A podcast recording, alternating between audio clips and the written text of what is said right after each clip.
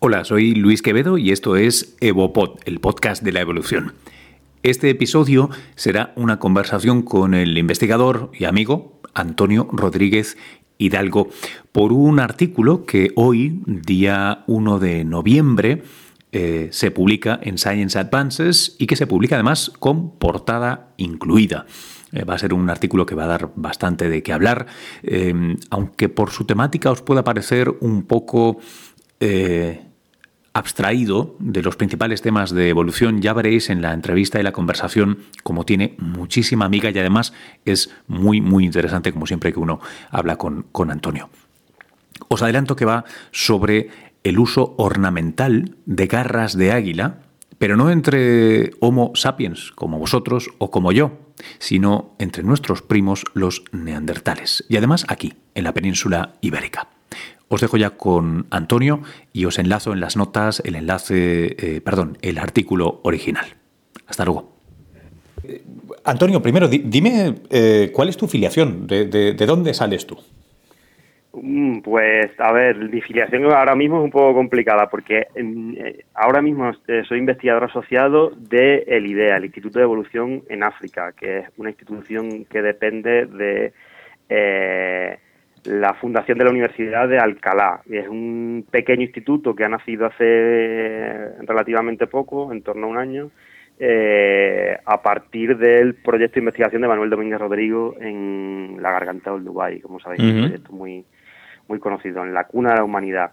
Y esta pequeña institución es la que mm, yo ahora mismo o sea, es la, mi filiación como como investigador asociado, pero también soy investigador asociado del Instituto Catalán de Paleoecología Humana y Evolución Social, porque como miembro del equipo Atapuerca y habiéndome formado en el equipo Atapuerca, pues sigo trabajando también allí, así que estoy un poco como repartido, itinerante, exactamente, y, nómada, ¿no? De, entre Madrid y Tarragona constantemente. Son mis dos afiliaciones, IDEA Madrid y eh, IPES ahora mismo. Y este, este trabajo, que, está eh, reseñado, resaltado, featured en, la portada de Science Advances, eh, esta, esta semana, esta conversación la tenemos nada, horas antes de que se levante el embargo, que será esta tarde, estamos eh, en 1 de noviembre. Em, trata sobre el mundo neandertal. muy básico, para seguro que a todo el mundo le suena, pero píntame quiénes eran los neandertales y más o menos en qué época se, se encaja este trabajo. Mm, pues los neandertales, como sabes, quizás son la especie humana que ha concentrado más atención eh, para los investigadores por el simple motivo de que es una especie eh, que se desarrolla y que habita en Europa, donde nació eh, también la investigación prehistórica. Es los primeros fósiles que tenemos eh, de hombre neandertal eh, son de, finales del siglo XIX. Eh, por lo tanto, es una especie muy conocida para la ciencia. Una especie que probablemente se evolucionó de forma separada a la nuestra en Europa y por mm, los hallazgos de Atapuerca sabemos que probablemente en torno a los 400.000 años empieza a haber una serie de caracteres morfológicos y también eh, conductuales, culturales y tecnológicos típicos de los neandertales que empiezan a aparecer ya en Europa en torno a esos 400, 300, 400 mil años, ¿de acuerdo? Luego los neandertales como tales, lo que conocemos en paleoantropología como neandertales clásicos, eh, están completamente formados, por decirlo de alguna manera, en torno a los 120.000 años. Y es una especie que podríamos llamar, podríamos decir que es eh, un poco entre comillas endémica de Europa. Es una población humana arcaica que habita en Europa en torno a esos, en sus formas clásicas, en torno a los 120.000 años, hasta que eh, en torno a los 40.000, 39.000, 40.000 años, incluso hay algunos que podrían ser un poco más recientes en el sur de la península ibérica, en torno a los 35.000 años, eh, y es una especie que desaparece eh, bien por, bueno, es uno de los grandes debates porque desaparecen los neandertales, ¿no? Pero en Europa desaparece cuando, curiosamente, cuando aparecen los humanos modernos, nuestra especie Homo sapiens sapiens. Sería razonable decir, yo a veces cuando pienso en, neandertales, para mí es un poco como el, paradigma de, Cuando clásicamente se hablaba del troglodita como el otro, ¿no? Con, ciertos tintes de, racismo eh, muy fuertes que todavía hoy conservamos para otros eh, seres humanos eh, con un tal vez una geometría craneal distinta o un color de piel distinto se aplicó de una manera muy abierta a los trogloditas, ¿no? A esos hombres brutos de las cavernas y se les presuponía, pues eso, brutos, idiotas, vastos, no sofisticados. Y esa historia está cambiando muchísimo con el trabajo que tú y otra gente estáis haciendo en los últimos años, ¿no? Eh, el mundo neandertal en general, como especie y sobre todo su comportamiento, eh, su comportamiento cultural y su, su herramienta, su tecnología, eh, los restos que encontramos en los yacimientos siempre han estado rodeados de, eh, muchos prejuicios. Básicamente porque eran otra humanidad que había desarrollado, sobre todo desde el punto de vista, eh, desde ese punto de vista cultural, de la cultura material, de los objetos que fabrican, elementos mm, diferentes a los que desarrolló Homo sapiens, sobre todo relacionados con ese eh, mundo simbólico.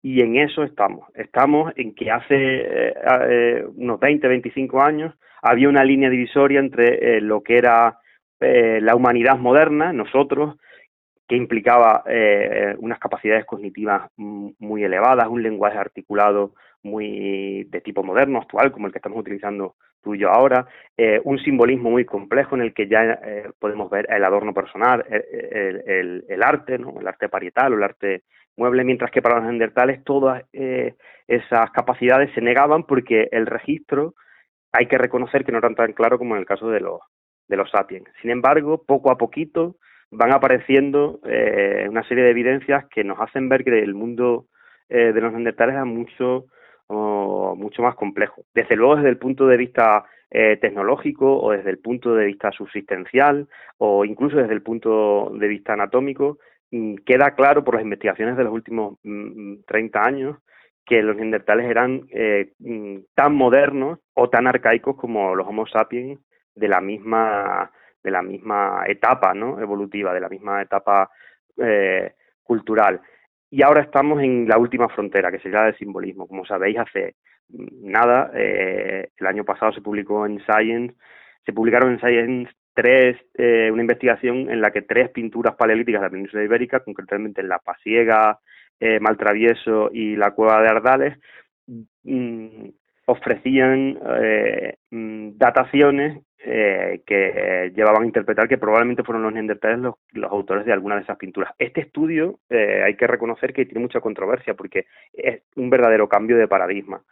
Pero en eso estamos, que pequeñas piezas del puzzle empiezan a encajar y empezamos a ver que eh, el comportamiento, ese comportamiento, esa última frontera del comportamiento simbólico de los neandertales tiene mucha más, más complejidad, mucha más miga de lo que pensábamos.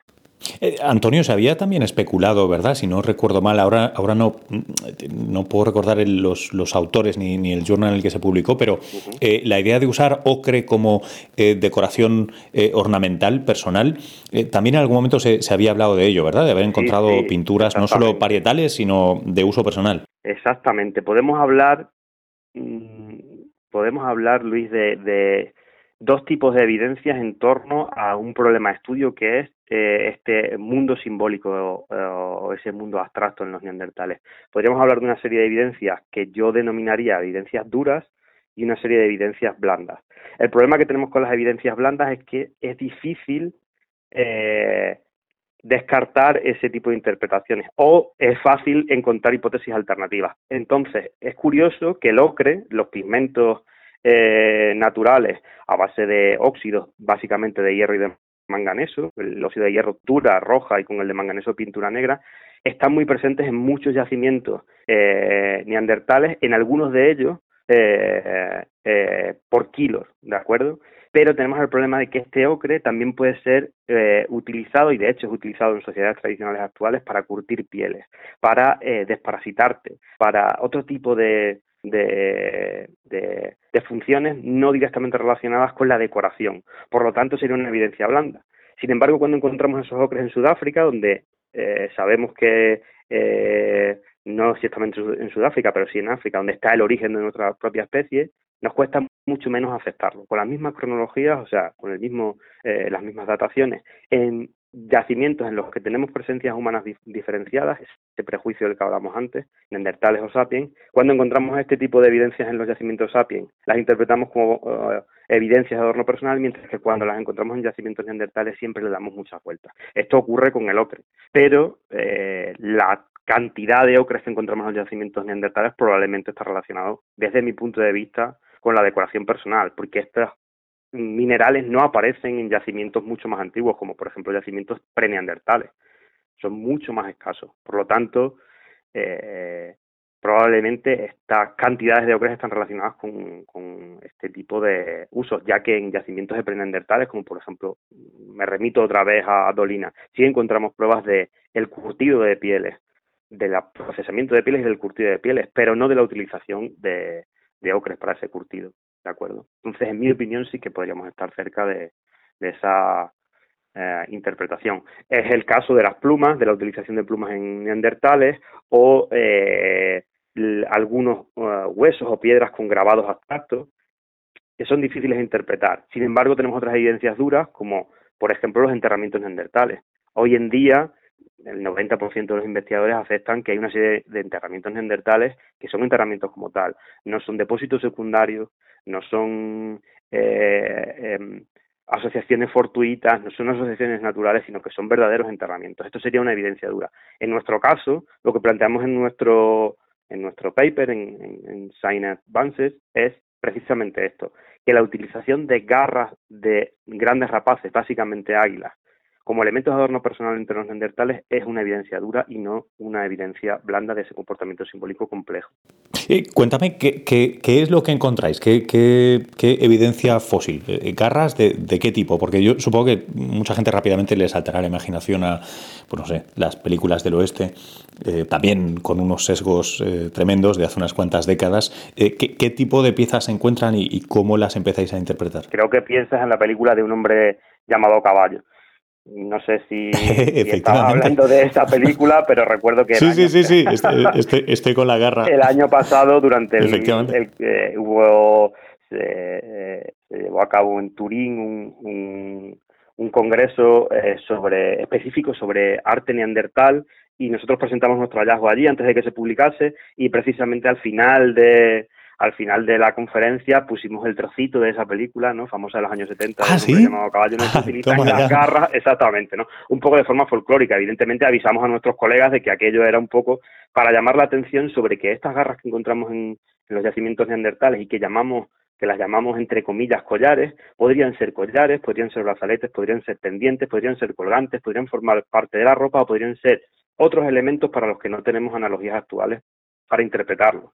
En este caso de un hombre llamado caballo, esas garras que, eh, en la película de una forma un poco folclórica, ¿no? Eh, utilizan para atravesar el pecho del guerrero, para colgarlo del techo de una, de una cabaña en un rito de iniciación, en la película está reflejado de una forma un poco bueno, pues, pues, eh, pues es una película, ¿no? Pero tiene una base real, tiene una base etnográfica real y tuvimos la oportunidad en este congreso de hablar con compañeros de los Estados Unidos que nos hablaban sobre este tipo de rituales en los que se utilizaban estas garras. Y esas garras se utilizaban por su carga simbólica, porque son las patas de las águilas que están relacionadas con lo que ellos conocen, algunas poblaciones de, eh, de tradicionales americanas conocen como el Thunderbird, el pájaro de, trueno, ¿no? Asociado a una deidad, eh, muy relacionada con la guerra, con el poder, con este tipo este tipo de elementos. Lo que nosotros encontramos específicamente en la cova forada de Calafel son elementos de, la, de las patas, de las garras, de huesos de águila imperial ibérica, ¿de acuerdo? Y en el caso concreto de uno de estos elementos, tan solo uno, ¿de acuerdo? Hemos encontrado esos elementos sueltos en, el, en uno de los niveles del yacimiento, pero en un caso concreto, en una falange primera del dedo pulgar de, un águila imperial, una serie de marcas de corte que nos permiten relacionar esas marcas de corte, esas marcas realizadas con los filos cortantes de las herramientas líticas sobre los huesos, para procesar ese dedo para obtener la garra, la falange terminal, lo que es esta garra puntiaguda, ¿de acuerdo? Las garras en sí no aparecen en el yacimiento, no hemos encontrado ninguna, curiosamente. Hemos encontrado las falanges anteriores, ¿de acuerdo? Los huesos anteriores a la garra que han sido procesados. Y esos elementos nos permiten interpretar que esa pata ha sido procesada para obtener las garras, probablemente para utilizarlas como elementos eh, de adorno personal. Seguramente han sido obtenidas por su carga simbólica, porque significaban algo muy concreto en ese mundo neandertal, y además probablemente pensamos que esas garras se utilizaron como elementos de adorno personal. Así que en realidad lo que hemos encontrado son estos huesos de, las manos de las águilas. En, en, qué, ¿En qué época? ¿Están a partir de 120.000 años, eh, digamos, en, plena, en, pleno derecho los neandertales en Europa? ¿Este yacimiento en qué tiempo se sitúa? Bueno, pues eh, concretamente los elementos que nos permiten establecer este uso de los garras neandertales como, como elementos de adorno en cova forada tienen una, una datación de 39.000 años antes del presente. Y estas garras han aparecido asociadas a una serie de herramientas eh, que pertenecen a lo que conocemos eh, culturalmente como el chatelperroniense, ¿de acuerdo? El chatelperroniense es una cultura de transición entre el paleolítico medio y el paleolítico superior. Algunos investigadores incluso consideran que es una eh, cultura eh, del paleolítico superior completa, completamente desarrollada, ni siquiera transicional, y que la mayoría de los investigadores también atribuyen a los neandertales. ¿De acuerdo? Es una cultura que se desarrolla en torno a los entre 45.000 y 39.000 años antes del presente y que está eh, está centrada en una en una zona de Europa, concretamente eh, en el sur de Francia y en el norte de la eh, península ibérica. Estas garras de águilas utilizadas como elementos de adorno personal aparecen desde hace unos 130.000 años, las primeras en el yacimiento de Krapina, en Croacia. También aparecen en yacimientos del Paleolítico Medio, por tanto asociados a eh, neandertales en el norte de Italia y en el sur mm, de Francia, en torno a 80.000, 70.000, 60.000 años. Y después hay una serie de yacimientos chatelperronienses, concretamente eh, dos en Francia, entre ellos eh, la Grotte du Rhin, que es muy, muy famosa, y Cova Forada, en la que encontramos esas garras asociadas al chatelperroniense. Los restos de la Grotte du Rhin estarían datados en torno a 40.000 años, y mientras que los restos de Forada, con esos 39.000, esa datación de 39.000, serían eh, los más recientes dentro del de, el uso de garras de águila con fines ornamentales más recientes eh, entre los neandertales, porque tenemos que eh, llamar la atención sobre que las garras de rapaces vuelven a utilizarse otra vez por parte de los humanos eh, modernos, de los humanos anatómicamente modernos, al final del Paleolítico Superior, una cultura que conocemos como mazaleniense en torno a los 15.000 años. Sin embargo, curiosamente no tenemos evidencias, al menos hasta hoy, de la utilización de esas garras de grandes rapaces como elementos de adorno por los primeros humanos que llegan a, eh, a Europa. No tenemos evidencias casi, porque sí que hay un par de yacimientos, concretamente eh, un yacimiento en Francia y un yacimiento en, el Líbano, en los que hay eh, garras de águila en yacimientos del Paleolítico Superior inicial, en ese yacimiento, en, esos, en esas cronoculturas, en esos momentos que asociamos a los primeros humanos anatómicamente modernos que están saliendo de África. Entonces, en nuestro eh, artículo planteamos una cosa muy curiosa, y es que durante mucho tiempo se pensó que eh, esos neandertales transicionales del Paleolítico Medio al Paleolítico Superior, que habían desarrollado esos elementos de Paleolítico Superior desde sus culturas al Paleolítico Medio, lo habían hecho en contacto con los eh, humanos, anatómicamente, humanos anatómicamente modernos, por aculturación, puntos tan bobos que no entendían la complejidad de un elemento de adorno, de un collar, de un colgante, habían observado los colgantes, los collares de los humanos modernos que habían llegado a, Europa y los habían imitado sin entender muy bien qué estaban haciendo. Este era el discurso eh, que teníamos. Sin embargo, esta presencia de la utilización de elementos de, garras de águila para hacer colgantes en Europa desde hace 130.000 años es anterior a cualquier manifestación de simbolismo, incluso entre los sapiens, incluso entre los africanos, incluso entre los yacimientos más antiguos con cuentas de, collares hechas con, conchas marinas que encontramos en el sur de África, en Blombos Cave, y en el norte de África, en cuevas eh, marroquíes como Taforal o Rafaz.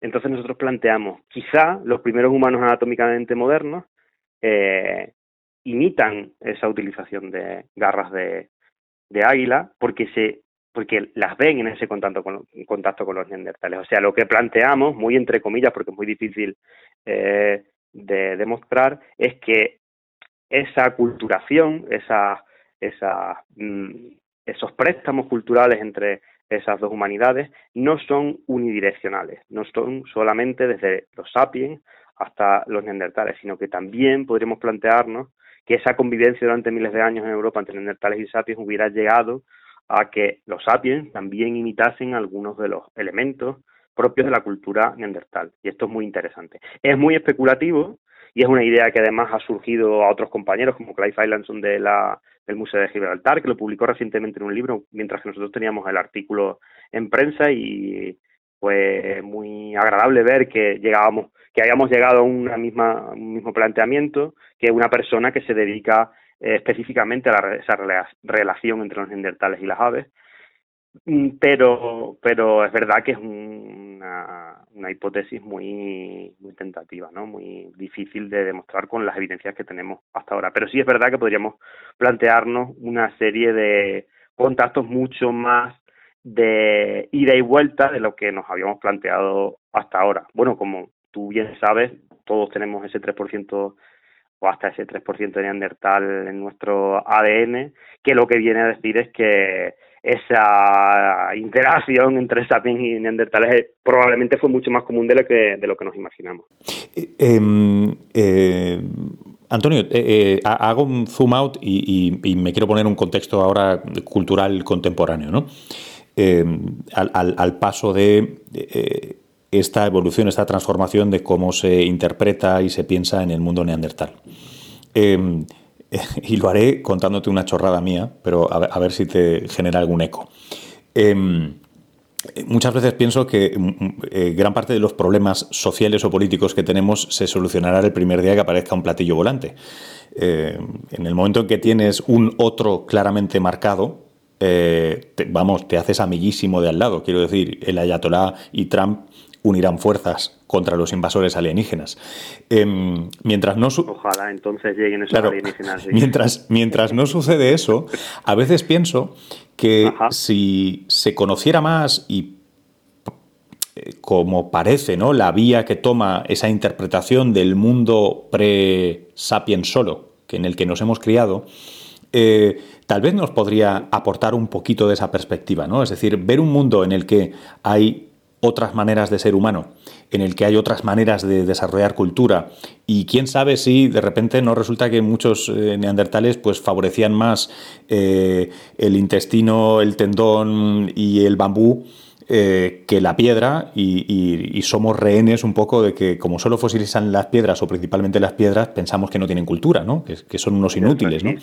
Em, eh, eh, lo, que te quiero disparar con esto es, ¿tú crees que aprender más sobre lo que muy probablemente fueron de verdad esas otras formas humanas nos aportaría algo a nosotros hoy como animales de la polis? Bueno, yo creo que de hecho mm, este, este lento cambio de paradigma que estamos eh, sufriendo con respecto a, la, visión que tenemos de otras humanidades está contribuyendo a este cambio y también está contribuyendo a este cambio gracias a que la tecnología, las redes, nos están nos está permitiendo a través de gente como vosotros transportar los resultados de la investigación a la sociedad entienda precisamente lo que tú dices, que la humanidad no somos solo nosotros, no somos solo lo que, lo que conocemos como humanidad cuando nos miramos a un espejo, sino que ha habido otras humanidades que probablemente, como, como se como se dice siempre, si tuviésemos un Neandertal sentado enfrente en el metro vestido con un, un chándal, pues probablemente no nos daríamos cuenta de que era un Neandertal. Yo estoy convencido de que somos eh, somos rehenes del registro, del registro fósil, y que esos mundos eran mucho más complejos. Y que esa complejidad nos acerca mucho más a, estar un poco en, comunión con la naturaleza. A mí me pasa sobre todo cuando observamos, eh, cuando nos vamos un poquito más atrás y observamos los comportamientos de los chimpancés, que es algo que a mí me impresiona mucho, ¿de acuerdo? O incluso de otros primates. Y reconocemos cosas muy, muy humanas en ese tipo de, de primos cercanos. Así que sí, estoy un poco de acuerdo contigo con que en conocer este tipo de, de sociedades y cambiar un poco el paradigma con que no somos la realmente no, no somos ni, ni fuimos la especie elegida eh, es beneficioso a nivel general para toda para toda la sociedad. Pero claro ahí también estáis vosotros que sois capaces de, de trasladar esto esta investigación no esta estos papers a, a la sociedad Así que sí, es un trabajo que tenemos que hacer todo. Estoy completamente de acuerdo contigo, Luis. Pues ojalá, tío. Oye, muchísimas gracias por, por tu tiempo en, en, lo que creo que nominalmente es un puente aquí en España. Eh, y, y, enhorabuena por, por, esa, por esa portada y ese trabajo tan chulo. Muchísimas gracias, Luis. Muchísimas gracias.